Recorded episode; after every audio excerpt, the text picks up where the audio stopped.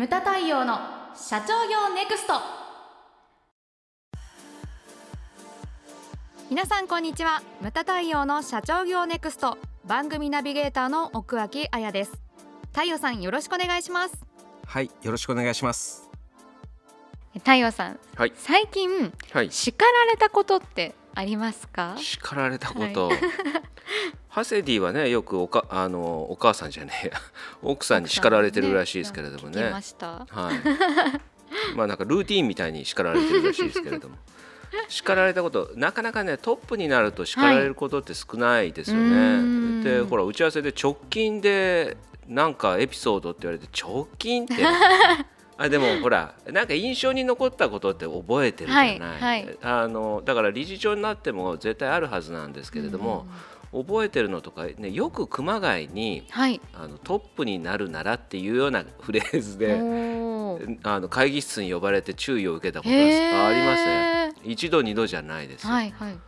でよくあるのが、はい。例えばほらうちは社内のスケジュールとかを、ね、システムでやってるじゃないの、はでそこでそのスケジュール予定表を書き込むときに、はい。あの部下からねうんうん。いや太陽さんが率先してその代給とか、はい。そういうふうに書き込んでくれないと部下はやりにくいですっていうようなことを会議かなんかで言われたんだよね。へー。あそんなもんなのかと、ええでそれでだから「代給」って書き込んだら、はい。熊谷にちょっと来いって言われてですね、それで会議室に呼ばれて「はい。おお前な」って言って「代給ってお前が書くな」って。こういう声が上がってましてって言って「あそっかそう,、うんうんそうだったのか」って、でもな代給とかって書くな」はい。でただ外出って書いとけばその当時専務だったんだけど、はい。専務が外出って書いとけばあいつどこ行ったんだってなることはないから大丈夫だって言われて、それから外出とかな書くようにしたんですけれども、はいまあねあと立場的にそのやはりね無駄額の息子に対してちょっと注意をしたいっていう人は結構いる、いたのね。そうなんですね。そうだよ、はい。服装一つとってもね、はい。よく言われたもんだよ。普通の社員そんなこと言われないじゃん。言われないですよ。お客様からだよ。うん。ええ。そのでねネクタイがが緩んでるとかね、えーわけわかんないことで注意をされるわけですよ。まあまあそこでねでもはい。襟を正すとは言いますけれども、え。あありがとうございますって言ってね、はいそこでまあ正すことがまあ重要だと思うんですよ。ううん。んで社長になると、はい。なかなかねあの社長に対してそのもものを申してくれる人って少なくなってくるじゃないですか。はい。それっていうのは悲しいことだというふうに思うんですよね。まあまあ話をちょっと戻しますけれども、はい。会社の成長というのは僕はですねうん。社長の器と比例すると思うんですよ。はい。うん、で創業者っていうのはすごい苦労してて、はい。で謙虚さも知ってるはずなんですよね。よね。はい。だから最初に物を買っていただいたとか。うんで創業する時から哲学とかって持ってる人って少なくて、はい。で単純な理由からやはり始めるんですよね。はい。例えばそのお金のためとか、うん。その自己実現のためとか、はあとはだから何かしらの理由でその家族を食べさせていかなきゃいけないって言って、うん必死になってその会社を起こすわけですけれども、はい。これ本にも書いたんですけれども旗を立てるってよく我々は言ってるんですけれども、最初の旗っていうのは目標ですね。近いところに立てるわけですよ。今言ったようなお金のためとか、は自分の自己実現。それからなんか、もう食べるために仕方ないとか、それから家族を養っていくためでそれっていうのは結構ね最初はきついけれども達意外と達成すぐできるもんなんですよね。でそこで頭下げて物を買ってもらってそしてもっとお客様のた役に立つためにはどういうふうにしたらいいかって考えて、考えてそしてその理念とか哲学が身についてえきて、えで2本目の旗っていうのはちょっと遠くに立てるんですよね、はい。社員が雇うようになったりとか、はい。それで会社が会なんていうの？あの家業から企業に生まれ変わってって、うんそうすると2本目の旗っていうのはちょっと遠いところに立てるわけですよ。でそこを達成したら今度は営業所を例えばね東京とかはい。大阪とかそういうところに出したいとかいうふうに考えてで2本目の柱まで達成したらもうあれなんですよね。あとは3本目っていうのは結構でかくて、はい。その全国に拠点をとか、はい。海外にとええか、ええ。そういうふうになってくるわけですよ。はい。だからその社長の器に比例して会社っていうのはどんどんどんどん大きくなってくるんですけれども、なんていうかよくね見受けられるのがはい。苦労してその大きくなったんだけれども、ね、し社員に任せて現場を離れるとはい。いつの間にかその謙虚さ、さっき言った謙虚さっていうのが失われてきたりとかね、ええええでそのその時にそこに気づけるのか気づけないのかでその分かれ道が出てくると思うんですよ。それにその気づけない人っていうのは結構悲劇になってくると思うんですよね。であやちゃん見たことないかな？よくさほら我々って出張多いじゃない、はいそうするとさレストランとか、うんうん。あとは駅とかそれからホテルのはい。フロントとか、空港とかで、なんか経営者おぼしき人がはい。スタッフを怒鳴ってるとか、み 見かけます。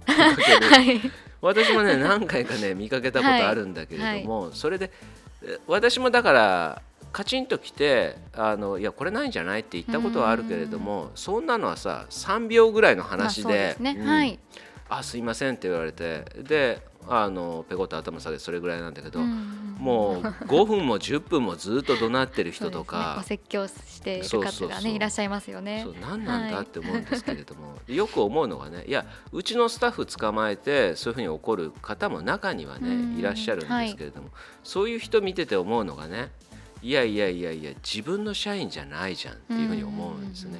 だから人の会社の社員捕まえてそこまでなんか怒鳴りつけるとかね、うん。そういう人っていうのは何なんだろうっていうふうに思うんですよね。はい。うん。だから人の会社の社員に対してそうなんだから多分会社に帰ったらはい。はい。大変なんだろうなっていうふうに思うんですよ。うんで私はほらよく発表会とかで、はい。あの社員さんとかにもあったありするじゃないですか。よね。はいはい。でよく言うんだけれどもこう社員さんっていうのは社長を映す鏡っていうふうに私は思ってるんですよ、ええだから社長が例えばね細やかな人うん神経質な人だったりすると社員さんもそういう人ばっかりだったりとかうんやはりね類は友を呼ぶじゃないけれども、似たような団体になるんですよね。面白いですね。うん。うん。これね誰もが言うんですよ。はいだからそういう暴君はい。そうそう暴君の社長にははい。だからこう荒くれ者みたいな、はい。だって人ってそうだけどほら部活もそうじゃない。あそうですそうです。先輩からしごかれたらそれをね その後輩に。やるというわけわかんないループはい。あるわけじゃないですか。あります。でそれが社内で起こるわけですよね、はい。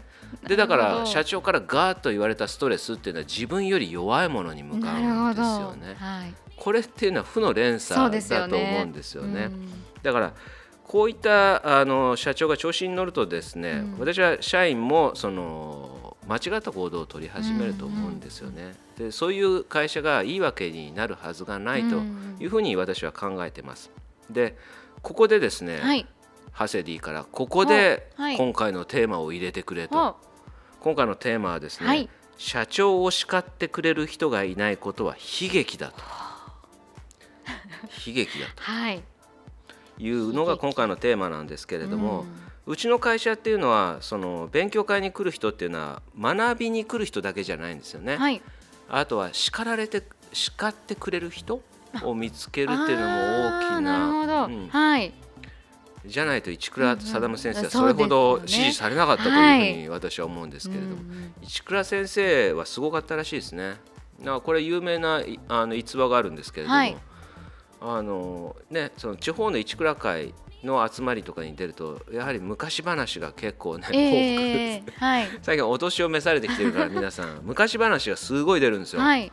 でその市倉先生に初めて会った時の話というのをもうもう何回も聞いたんだけれども、よく言われたのが「いや太陽さんな」と「うん。俺初めてこうセミナーをこう受けてて、はい初めてじゃないか。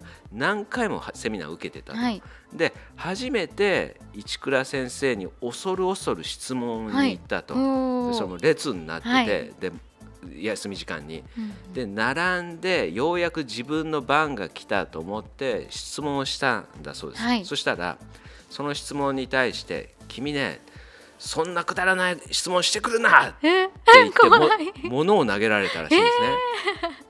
で普通怒るじゃないですか、はいはい。や私だって何だと思いますよね、うんうんそしたらその人やっぱり怒ってこれから講義が始まるっていう時に荷物を片付けて帰ろうとした。おでまあセミナー会場を出たら、はい。その休み時間ねもう終わるところだから、でこれからあの会場の中入るはずだったんですよ、はい。無駄額が立ってたあれなんとかさんってどうしたの？って言ったらあのね僕は何回も何回もセミナーにね参加をしてて、はい。意を決して質問をしたら、うんその質問に対してそんなくだらないことを聞くなって言って物を投げられたと、はい。何なんだって言って帰ろうとしたと、んえだからいや待ってくださいと、えはい。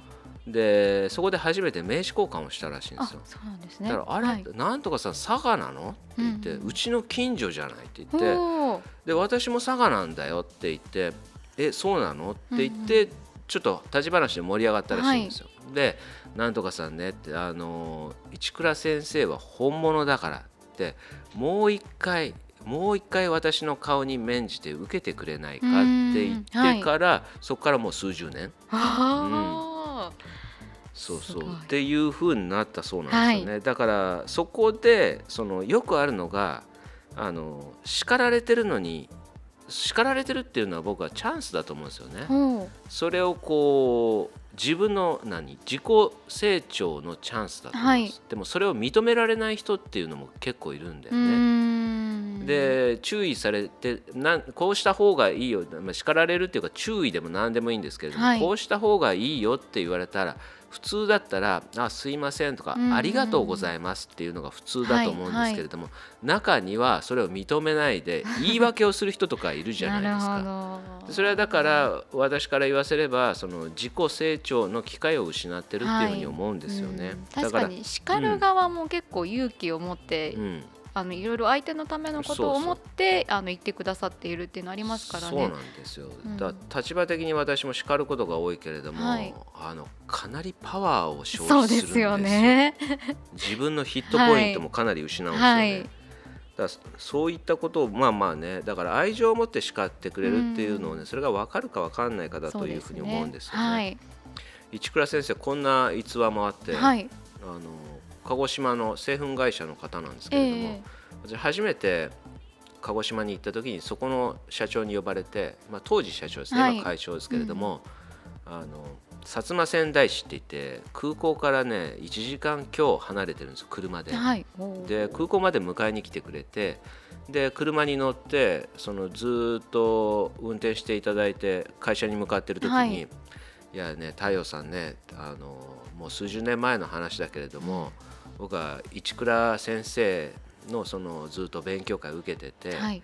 当時新幹線もなかったからうん飛行機で福岡まで行ってでしかもねあの本ずっと読んでて、はいセミナーはだから敷居が高くて行けなかったって言ってそうなんですね。で意を決してセミナーに出たらすごいファンになって、それからずっとセミナーに参加したんだってそれでもはい怖くて市倉先生に声かけられなかった。である日先輩ほら先輩？さっき、はい。さっはいき叱られた人が先輩に当たる人なんだけれども、あーそうなんです。ね紹介をしてもらって、はい。でもう何年受けてます、うんうん。一回あのうちもここまで来たから見てほしいって言って、でそれで先生にあの鹿児島まで来てもらって、はい。で迎えに行って、うん。今太陽さんが乗ってるように車に乗ってるように車で本社までお連れしたんだうんうん。でその時にこうキーッと会社の敷地内に車で着いて、はい。でこちらですって言って玄関を開けようとした時にそこでピタッと市倉先生立ち止まって「はい君なんだこれは!」と。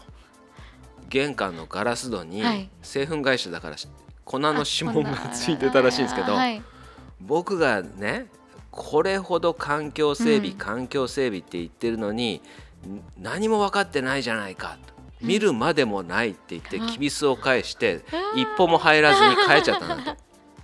でそれ聞いて、すいませんそれはすいませんでしたって言って謝ったら、笑って「いやいや太陽さん」と僕はね何年も4年も5年も市倉先生のセミナーを全部受けて分かった気になってたんだけれども、はい。分かってるとやってるっていうのは全く違うことなんだって言って笑ってねうんそう。素晴らしい。そうそうそう、はい。いうふうにおっしゃってましたね。うん。でそう。それはねあなるほどなと、はい、本にも書きましたね。その、はい、分かってるとやってるっていうのはやっぱり全く違うことなんだ、ね、あと言ったとかもそうじゃない。こう自分は確かに言ったって言っても相手が聞いてないって言えば、それはね言ってないのと同じなんですよね。だからそういったこともですねいや結構学ぶことっていうのはねだからアドバイスとか、はい、だからさっき言ったように注意とか、叱られることから学ぶことっていうのは非常に多いんですよね。ね。はい、で叱る方も私はほら立場的にさっき冒頭で聞かれたけれども最近叱られたことありますか？って言って、はい、立場的にだからその叱る方になったんだけどね、ね、あの野球で言ったらコーチとか、はい、まあ、監督ですよね。はい。監督に向かって叱る 選手はいないけれども。なかなか、はい、でもねその叱る側には叱る側の心構えっていうのがあって叱ったら同じミスは絶対にできないわけなんですよ。だからすごいね 身につまされるんですよ、自分で言っててあこれは気をつけねば。そうだから新先生が前対談でね、はい、この番組で言ってたと思うんだけれども「君ね」って言って指をさすでしょうと。はい、人差し指は相手に向かってるけれども残りの3本は自分に向いてるんだ、はい、であと親指は天を向いてるでしょ、うんうん、アラーの審判を待つんだよっていうふうに おっしゃってましたけれどもね。